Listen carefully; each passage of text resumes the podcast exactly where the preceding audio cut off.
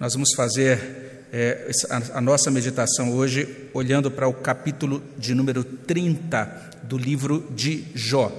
Jó, capítulo 30. Eu convido você a abrir a sua Bíblia em Jó, capítulo 30. E eu convido você a prestar atenção na leitura que farei. Você pode acompanhar a partir da sua Bíblia. Eu vou ler a partir do primeiro versículo até o final do capítulo 30 do livro de Jó. Vamos acompanhar a leitura da palavra de Deus nesse momento. Mas agora se riem de mim os de menos idade do que eu, e cujos pais eu teria desdenhado de pôr ao lado dos cães do meu rebanho.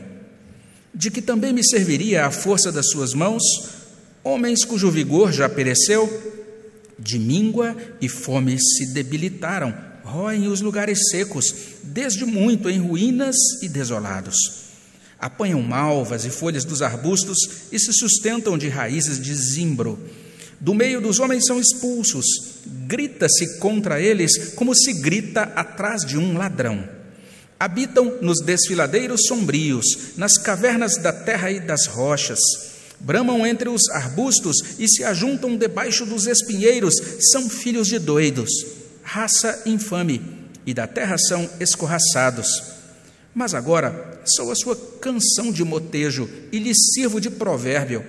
Abominam-me, fogem para longe de mim, não se abstêm de me cuspir no rosto. Porque afrouxou a corda do meu arco e me oprimiu, pelo que sacudiram de si o freio perante o meu rosto. À direita se levanta uma súcia e me empurra e contra mim prepara o seu caminho de destruição. Arruinam a minha vereda, promovem a minha calamidade, gente para quem já não há socorro.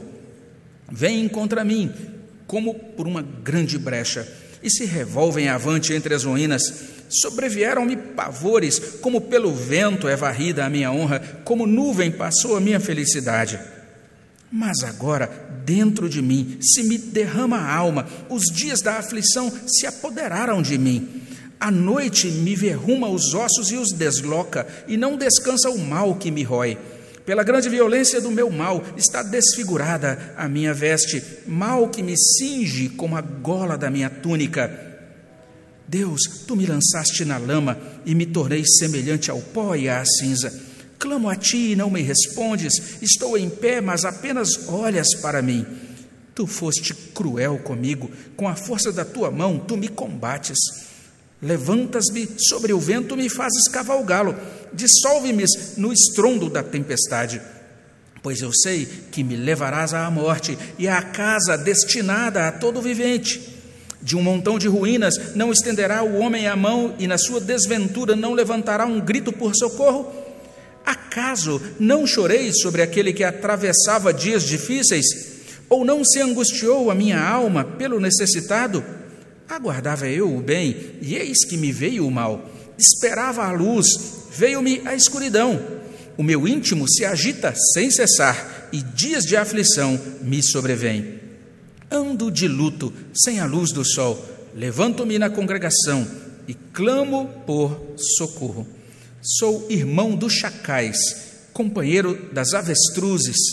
Enegrecida se me cai a pele e os meus ossos queimam em febre. Por isso a minha harpa se me tornou em prantos de luto e a minha flauta em voz dos que choram. Vamos orar ao nosso Deus.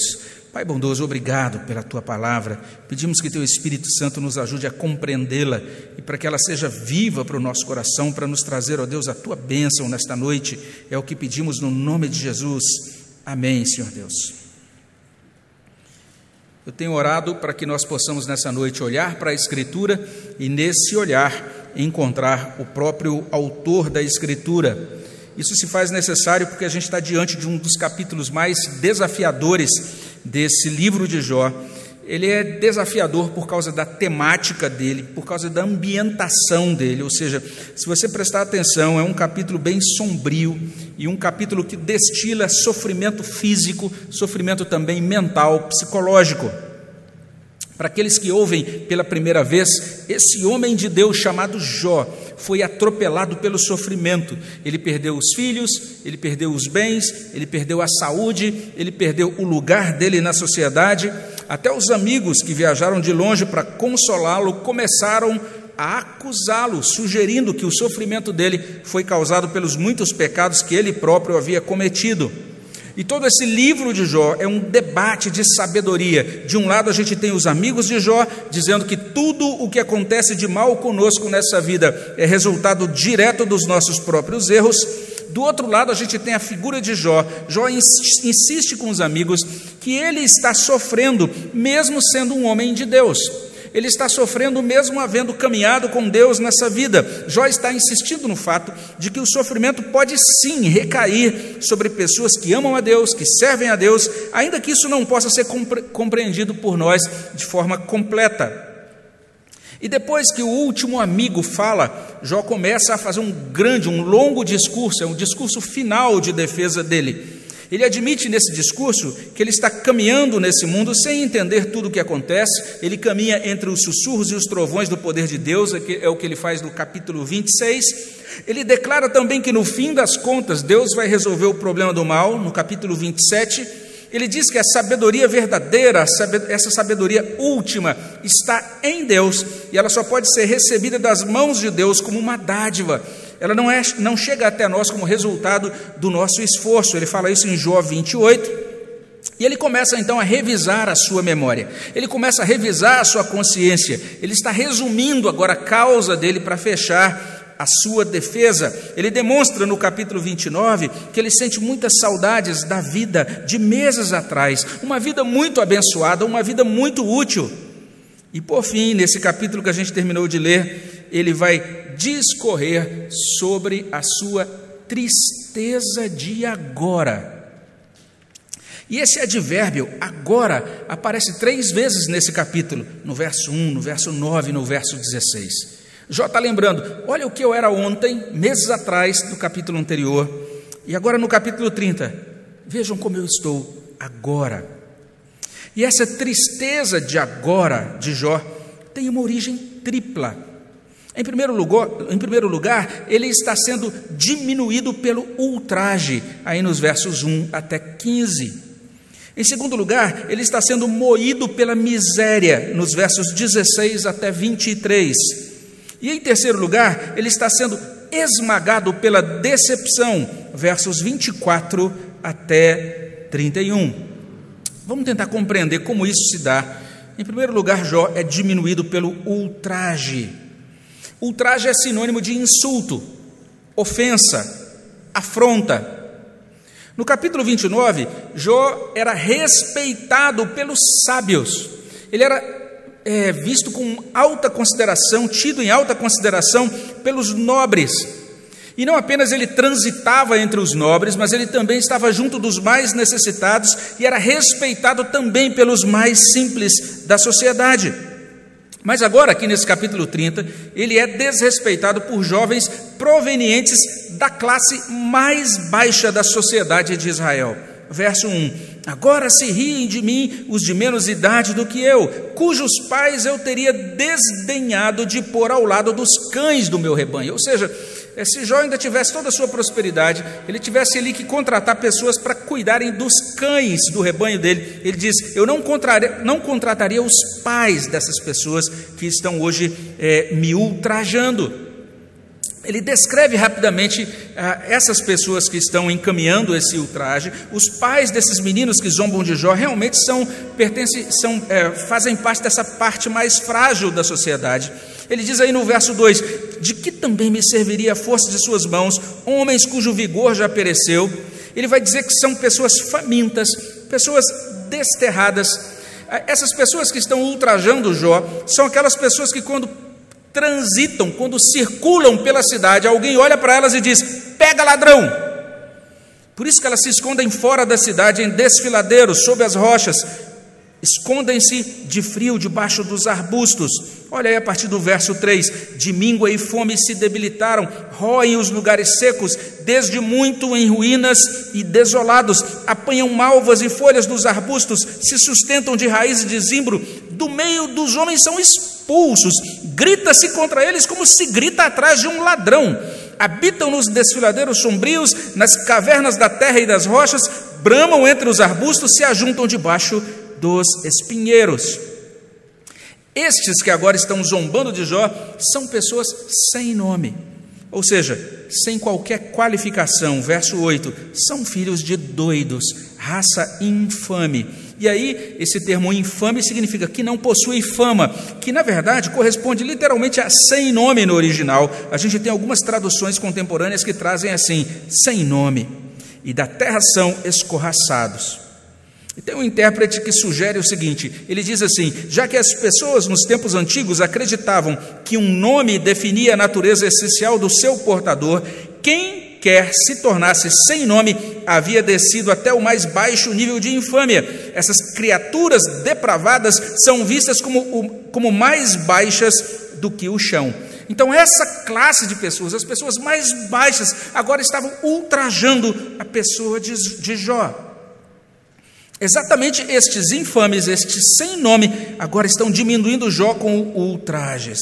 Verso 9: Mas agora eu sou a canção de motejo, lhe sirvo de provérbio. Em alguns momentos essas pessoas se afastam de Jó, mas em outros momentos elas se aproximam dele só para cuspir no rosto dele. Verso 10: Abominam-me, fogem para longe de mim, não se abtêm de me cuspir no rosto. E agora parece que Jó não conta mais com aquela proteção de Deus. Veja só, lá no iníciozinho de Jó, quando Satanás vai se apresentar diante da corte celestial, se apresentar diante de Deus, uma das coisas que Satanás diz lá em capítulo 1, verso 10, é que Deus havia colocado uma sebe, uma cerca de proteção em torno de Jó. Ele diz: Tu o cercastes com sebe, o Senhor está protegendo Jó, por isso que ele é fiel ao Senhor. Mas agora essa cerca foi retirada. Verso 11: Porque Deus afrouxou a corda do meu arco e me oprimiu, pelo que sacudiram de si o freio perante o rosto. Ou seja, Jó está dizendo que agora parece que ele não conta mais com a proteção de, de Deus, e agora essas pessoas que o ultrajam se sentem livres para afrontá-lo. Elas agora o empurram, elas agora o ameaçam, elas agora o atacam. Verso 12: À direita se levanta uma súcia, ou seja, os moços, e me empurra.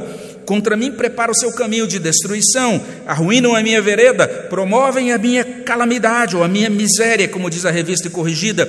Gente para quem já não há socorro. E a NVI traz assim: conseguem destruir-me sem a ajuda de ninguém.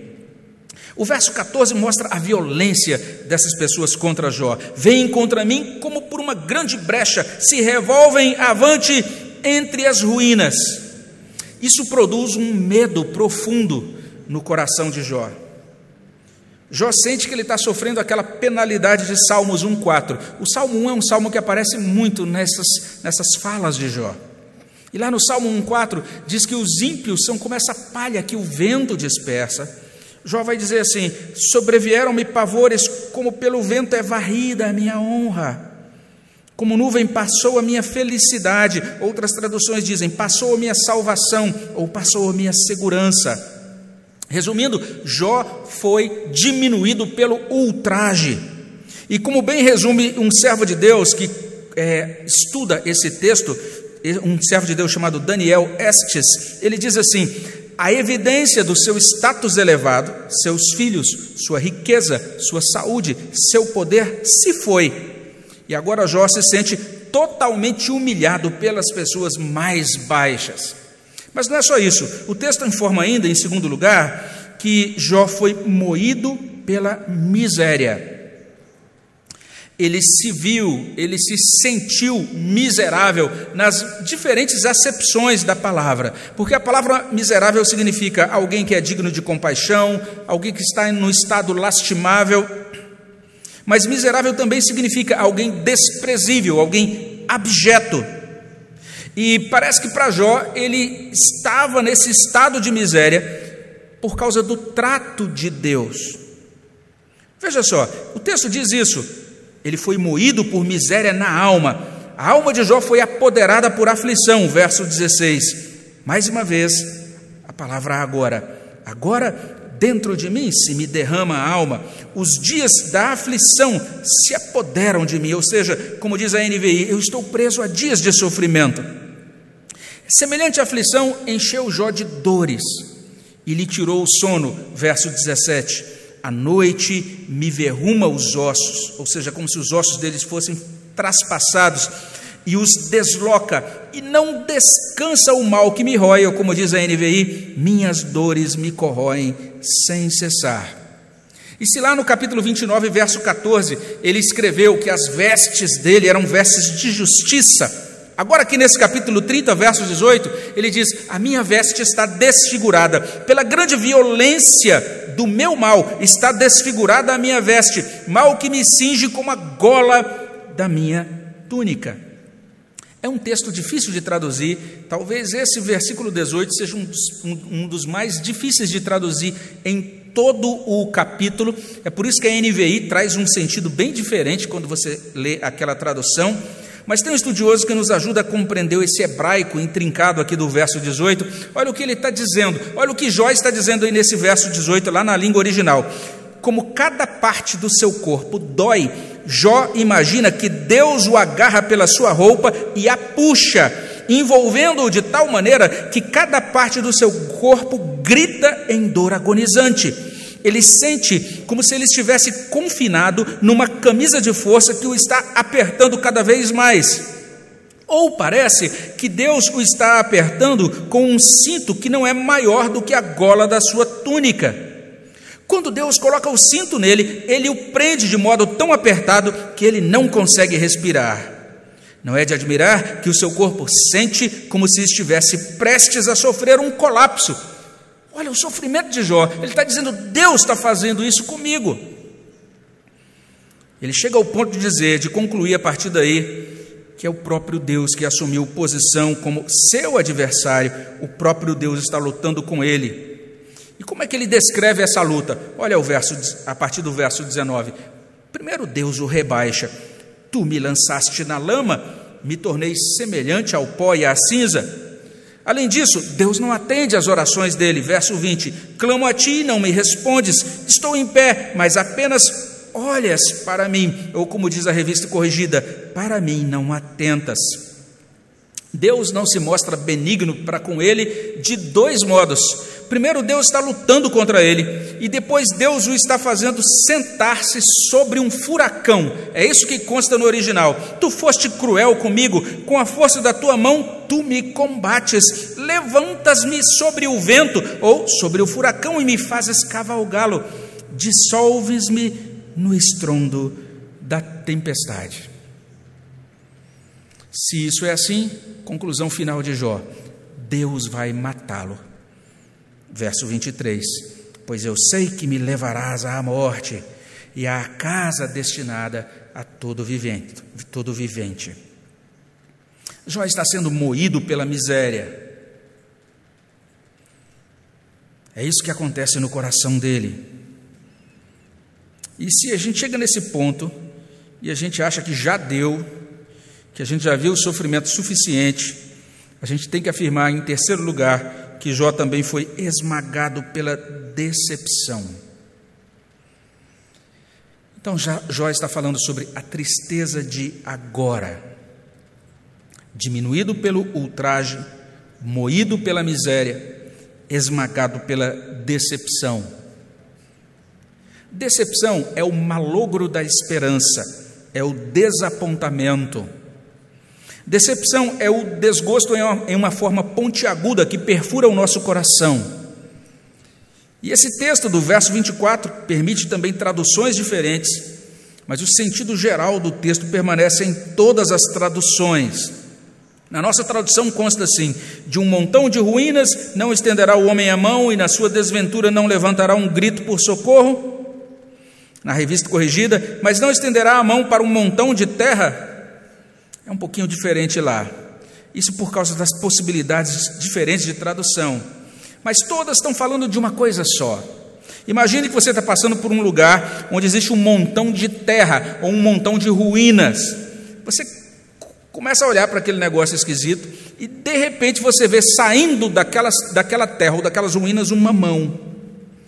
e você ouve um grito pedindo por socorro, será que isso moveria você a parar para ajudar? É sobre isso que Jó está falando aqui nesse verso 24. E ele está dizendo algo muito lamentável, porque meses antes Jó ajudava as pessoas nas suas horas de maior dor, nas suas horas de maior necessidade.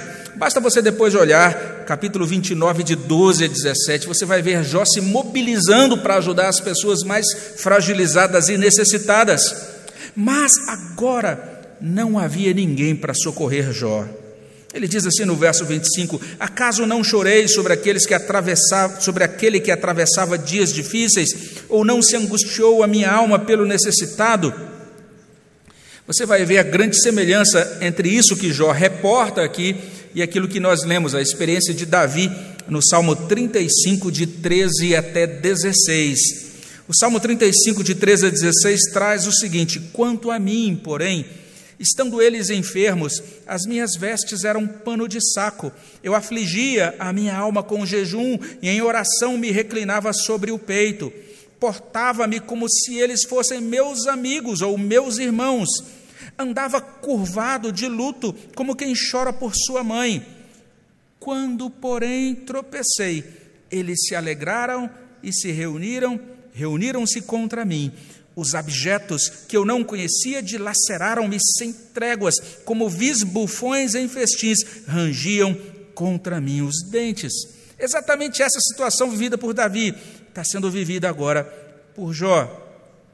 Além disso, como a gente leu lá em 29, de 18 até 20, Jó nutria algumas esperanças, esperava que algumas coisas boas iam acontecer na vida dele, mas ao invés disso, ele foi tragado pela desgraça verso 26. Aguardava eu o bem, mas eis que me veio o mal.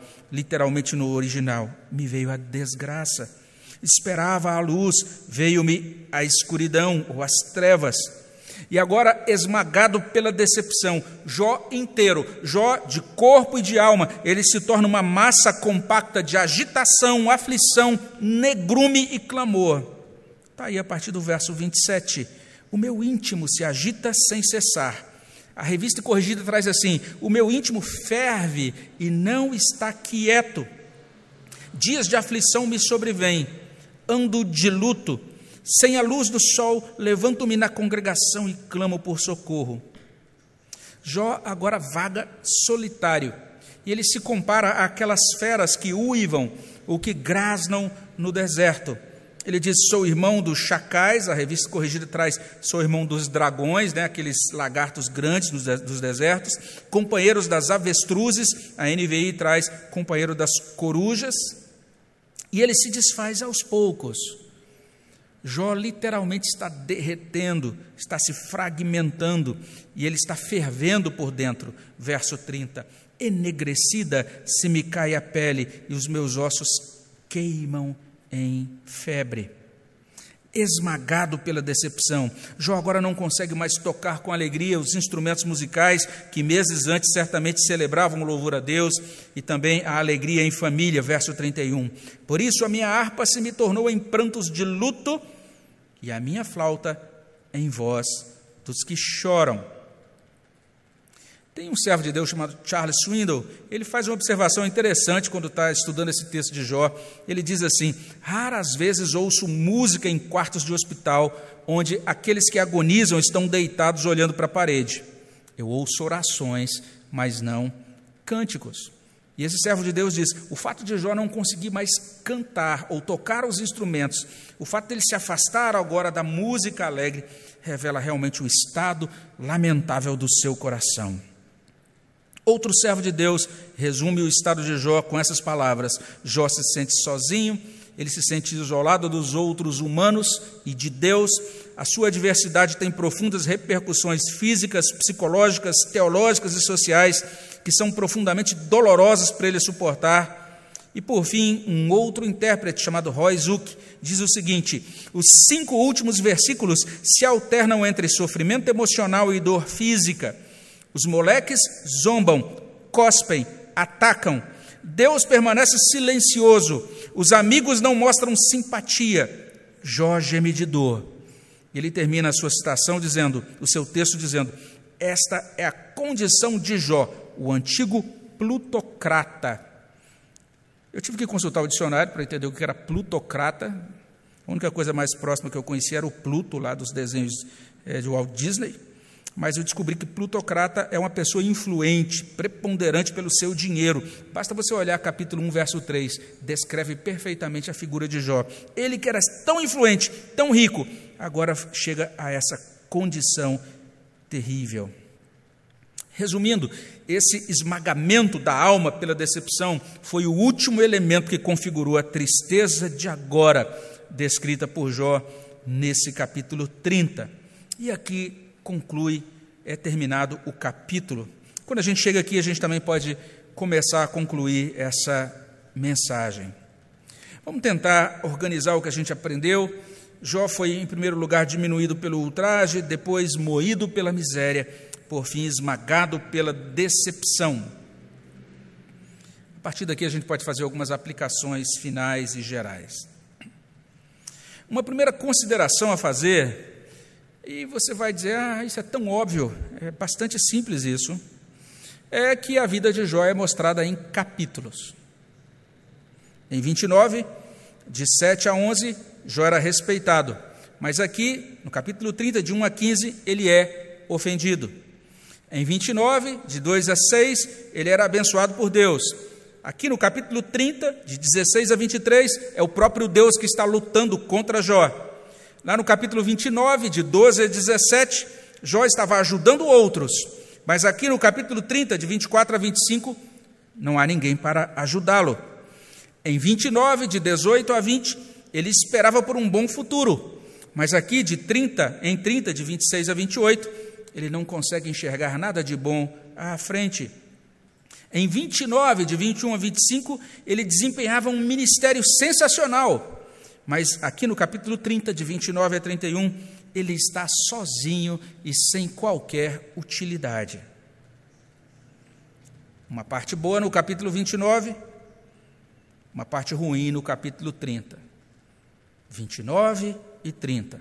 Alegria, tristeza alma leve e solta, alma pesada e aprisionada, alívio e agonia, abundância e pobreza, saúde e doença, tudo bom demais, tudo ruim demais.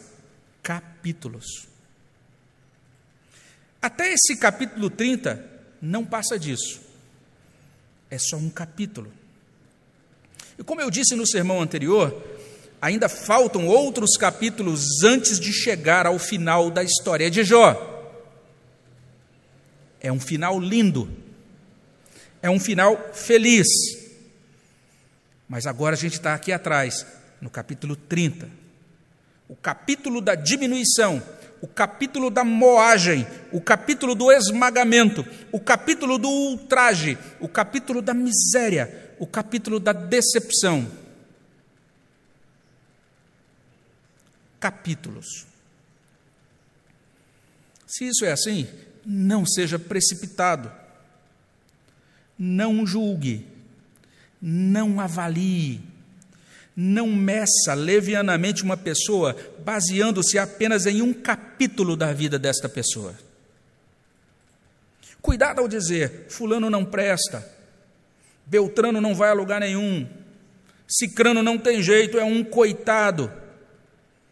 Preste atenção na instrução de Jesus Cristo lá em Mateus 7, de 1 a 12. Não julgueis para que não sejais julgados, pois com o critério com que julgardes sereis julgados, com a medida com que tiverdes medido vos medirão também.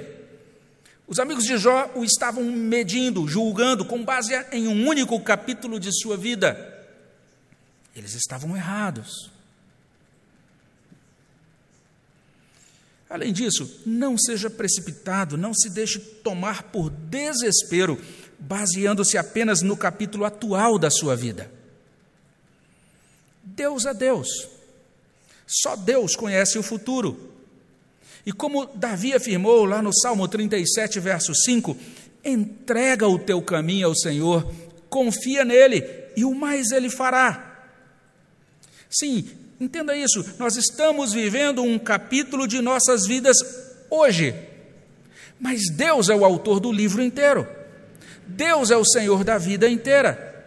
Ainda que pareça que hoje Deus não nos favorece, Ele continua sendo nosso Deus.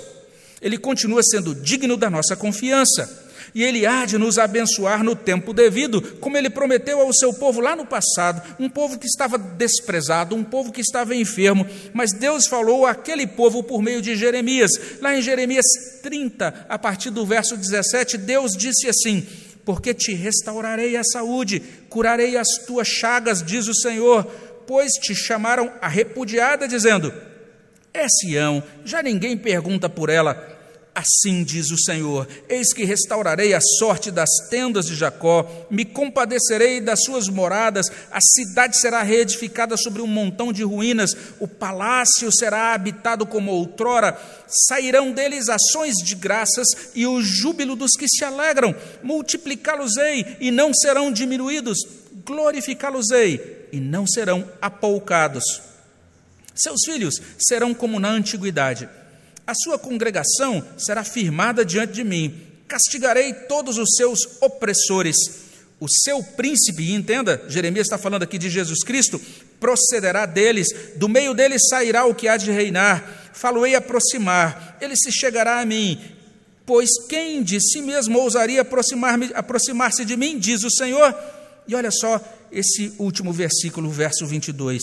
Vós sereis o meu povo, eu serei o vosso Deus. É muito interessante a gente olhar para essa profecia de Jeremias, porque é um povo que havia sido castigado por Deus por causa do pecado, um povo que, em que existia uma promessa, uma profecia de que eles seriam levados para o cativeiro, mas Deus está dizendo: ainda que vocês passem por aquele capítulo do cativeiro, vocês continuarão sendo meus, e no devido tempo eu vou retirá-los, eu vou curá-los, eu vou restaurá-los. Ele continua sendo o Deus fiel às suas promessas, porque nós somos o povo dele. Isso nos conduz a outra ponderação e aplicação, que é a seguinte. Jó estava, está escrevendo sobre a tristeza de agora. E aí, outra coisa óbvia demais: a tristeza de agora é de agora, apenas de agora, não existirá para sempre. A página vira, o capítulo muda, a harpa e a flauta podem novamente tocar canções alegres. Isso não é assim porque nós somos capazes de nos alegrar por nossa, nossa própria força, isso é assim por causa do Evangelho, isso é assim por causa de Jesus Cristo. Jó estava de luto, Jó se revolvia em pó e cinza, mas Jó podia trazer à memória algo que lhe daria esperança. Isso é assim porque Jesus Cristo, esse Messias, ele foi enviado ao mundo para libertar, para consolar e para alegrar os que confiam nele. Está lá, isso está prometido em Isaías capítulo 61, a partir do verso 1: O Espírito do Senhor Deus está sobre mim porque o Senhor me ungiu para pregar boas novas aos quebrantados, enviou-me a curar os quebrantados de coração, a proclamar libertação aos cativos, a pôr em liberdade os algemados, a apregoar o ano aceitável do Senhor, o dia da vingança do nosso Deus. E olha só o que diz a partir desse ponto: a consolar todos os que choram a pôr sobre os que em Sião estão de luto uma coroa em vez de cinzas, óleo de alegria em vez de pranto, veste de louvor em vez de espírito angustiado, a fim de que se chamem carvalhos de justiça plantados pelo Senhor para a sua glória. A todos os diminuídos pelo ultraje, a todos os moídos pela miséria, a todos os esmagados pela decepção, Deus oferece Cristo. O redentor que foi diminuído como nenhum outro, ultrajado como nenhum outro, moído como nenhum outro, tratado como inimigo de Deus como nenhum outro, esmagado como nenhum outro, traído como nenhum outro. E nessa condição de humilhação, ele foi pregado na cruz, ele morreu, foi sepultado, e como foi dito pelo reverendo Allen no sermão dessa manhã, ressuscitou ao terceiro dia, segundo as Escrituras, 1 Coríntios capítulo 15, verso 4. E agora, por causa de quem Ele é e daquilo que Ele faz, Deus faz novas todas as coisas, como declarou o apóstolo lá em 2 Coríntios 5,17: Se alguém está em Cristo, é nova criatura, as coisas antigas já passaram, eis que se fizeram novas. Então existe esperança para Jó em Cristo. Nas boas notícias da salvação envolvendo esse Filho de Deus que veio ao mundo para salvar os pecadores, dos quais eu sou o principal, como escreveu Paulo lá em 1 Timóteo capítulo 1, verso 15. Se existe esperança para ele, existe esperança para nós, existe esperança para você. E é nesse sentido que eu quero convidar você a buscar a ajuda de Deus por meio de Jesus Cristo, na dependência do Espírito Santo. Nós vamos fazer isso agora em oração, vamos orar ao nosso Deus. Abençoa, Senhor Deus, a tua palavra nos nossos corações. Obrigado porque o Senhor nos visita na nossa miséria com a tua graça. E ainda, ó Deus, que quem sabe passemos hoje por um capítulo da vida difícil, triste, mas, ó Deus, nós agradecemos, porque o Senhor continua sendo o nosso Deus, e o Senhor há de nos conduzir, ó Deus, e nós temos em nós, como diz aquela palavra lá na carta aos Colossenses, Cristo em nós é esperança de glória. Confirma isso no nosso coração, alegra o nosso coração, nos motiva, Senhor Deus, para te buscar nessa semana e para continuar caminhando contigo e testemunhando do Senhor. É o que pedimos no nome de Jesus. Amém, Senhor. Vamos louvar, vamos responder.